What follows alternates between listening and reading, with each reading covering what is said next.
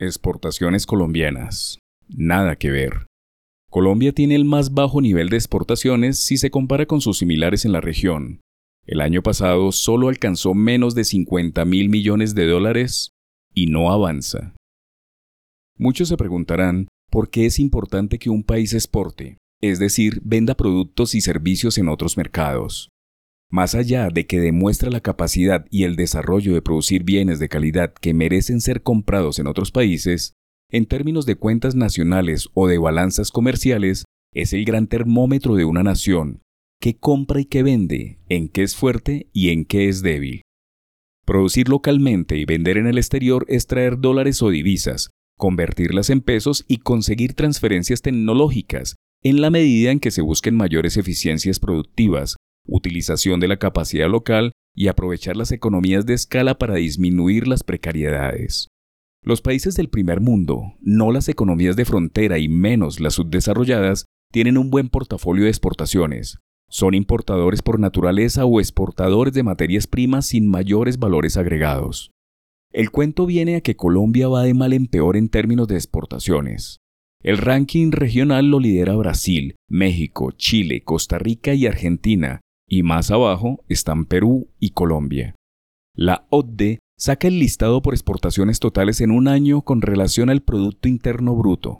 Otro indicador más contundente es el que mide las exportaciones per cápita, que se basa en la población y el monto exportado, es decir, evidencia la capacidad competitiva y exportadora, que no depende de qué tanta población haya, sino de la competitividad y de la productividad.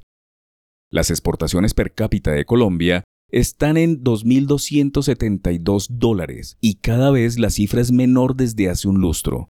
Pero lo peor es que es un país que no ha salido de la trampa de los bienes primarios como son el café, las frutas, el petróleo y algunos minerales. Todos, commodities que están a merced de los impuestos que les ponen los mercados en donde se venden y los tratados de libre comercio firmados por Colombia, una docena en total no le han servido mucho para realmente ser un país exportador.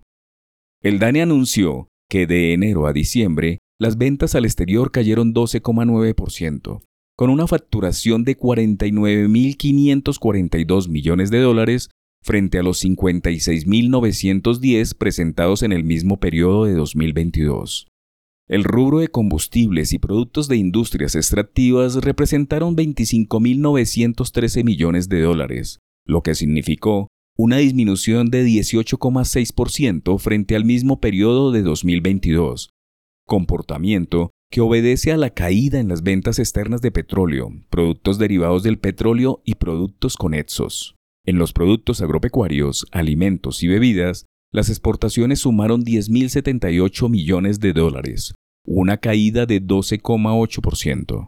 Las ventas de manufacturas fueron 10.125 millones de dólares, una disminución de 3,8% frente a enero-diciembre de 2022. Este comportamiento obedeció principalmente a la disminución de las exportaciones de productos químicos en menos 9,7%, que contribuyó con 3,8 puntos porcentuales negativos a la variación del grupo. El gran problema de esta debacle exportadora es que no hay oferta de nuevos productos, que no se les ha sacado mayor provecho a los TLC, pero lo peor de todo es que los exportadores aún enfocan en la tasa de cambio su mayor competitividad, es decir, trabajan con la devaluación del peso más que con calidad o cantidad. También es cierto que es un país de espaldas a los grandes mercados del Pacífico.